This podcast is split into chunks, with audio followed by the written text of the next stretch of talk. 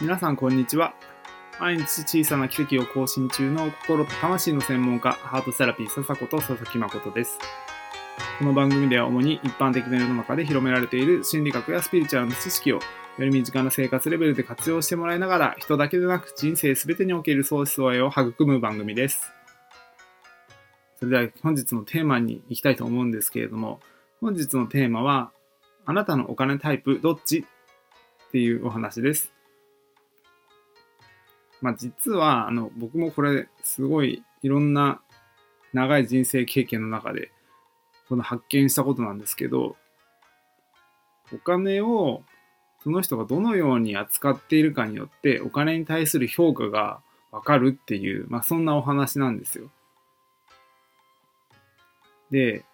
もちろん、まあ皆さん多分お金に対してほとんどの人がブロックって持ってると思うんですよね。まあいわゆるこう恐れだったりとか、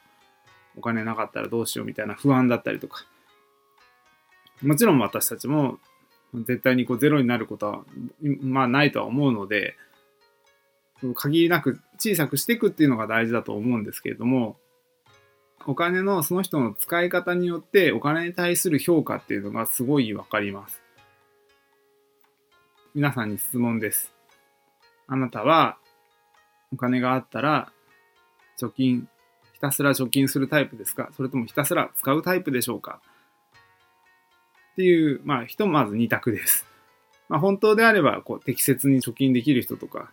必要な時にお金を使える人ってもいると思うんですけど、まずはうまくいってない人の事例をちょっと見てほしいなと思います。ちなみに、お金をひたすら貯金する人っていると思うんですけど、このひたすらお金貯金する人っていうのは、お金に対してものすごい過小評価をしています。お金の価値って実はその1年前の1万円と5年後の1万円って同じ価値じゃないんですよ。もう5年後の1万円ってもしかしたらこう9000円とか8000円とかになってる可能性があるのにひたすらそれでも貯め続けているっていうパターンなんですよね。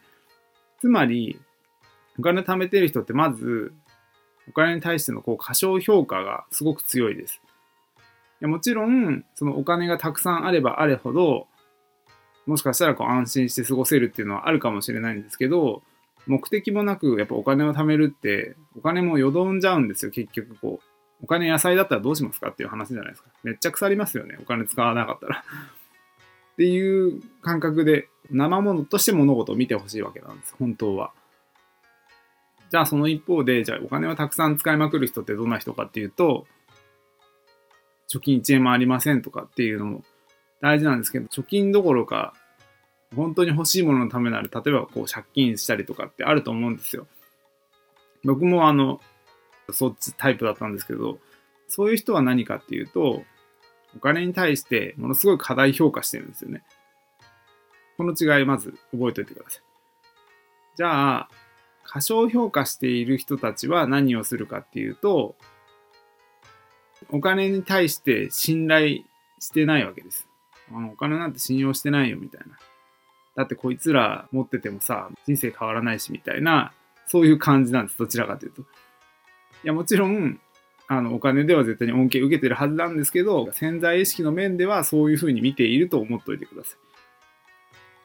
その一方で、じゃあ過大評価してる人たちは何をしてるかっていうと、いや、お金さえあれば何でも叶うって思ってます。この違い、分かりましたかね？だから、お金をすぐに使える人ってお金さえあれば何でも叶うって思ってるってことはお金崇拝がすごいわけですよ。でその一方で過小評価してるって人はあのお金崇拝はそこまでしてないんだけどでもまあないのもさすがに困るしって思ってるから使わないわけですねこれ。で大事なのがここからです。過小評価してお金を貯め込む系の人たちは何をしたら人生うまくいくかっていうと、お金を使うことです。これすごい大事なんですよ。もうありえないぐらいお金使うわけです。まあありえないって言っても別にあの湯水のように使う必要はないですけど、本当に自分が今まで我慢して欲しかった、こういうの手に入れたかったっていうことに対して投資を惜しまずにやるってことになります。例えば、まあ今、本当に健康になりたいとか、美しくなりたいとか、本当に自分が手に入れたいものの得る手段っていくらでもあるので、例えば健康になりたいとしたら、例えば毎月自分に2万円投資しましょうってなったら、その貯金を自分の毎月の2万円に当てていくだけで、ものすごいこう人生って変わっていくんですよね。それをまず体感するっていうことで、あ、お金使ったらめっちゃ人生良くなるじゃんっていうのを体感していくと、その自分の持っているお金と自分の価値とのバランスが取れていきます。お金様にもならないし、私が何とかしなきゃっていう気持ちにもならない。まあお金といい意味で対等な関係性で入れるためには、そういう人たちはお金を使うのがまずはおすすめです。で、その一方で、お金を過大評価してめっちゃお金を使いまくってる人っていうのは何をしたらいいかっていうと、もうわかると思うんですけど、お金をかけずにできることをまずはやるっていうことです。なんでかっていうと、その人たちってお金いっぱい使える人ってもう自分がポテンシャルあるって分かってるんですよね。だから、その自分の未来の可能性にお金を結構投資しようと思っていろんなことにお金かけたりとかできちゃうわけです。だから楽しいからやってるっていうのはもちろんあるんですけど、自分はもうこんなもんじゃないって、自分の可能性とか伸びしろをすごい信頼しているからこそ、それをお金にこう感情移入するじゃないけど、やっぱそういうようなよりどころになってお金っていう形で自分をこう表現するっていうことが多くなりがちです。なので、過大評価している人は、お金を使わなくてもできる自分のポテンシャルに気づいていくことが大事だし、預貯金をすごい持っている人は逆に自分がお金を使うことで得られるポテンシャルに気づくってことです。この2つが実はこのお金を持つことによってもしくはお金を持たないことによって今のお金の現状に見合った自分の成功させるための秘訣になります。まあ、ちなみにこれうまくいってる人って何をしてるかっていうとまあいろんな説はあるんですけど今までの経営者みたいな生き方をする人だったらどんどんお金を回すっていうやり方です。自分の実績に応じて信用でお金を借りて、その新しいお金でまた投資してっていう、ずっと投資を繰り返していくっていう生き方もあるし、いい意味で、まあ現代風的に言うんだったら、貯金をゼロにする。貯金を本当にこう、必要な時に必要なお金を使っていくっていう点では、まあ貯金はほぼしなくていいぐらいないわゆる生活資金で言うんだったら3ヶ月分とか最低でもあればいいとは思うんですけど、貯金をしなくても大丈夫な自分になっていくっていう、やっぱそういうマインドとか自分の生き方を確立していくと、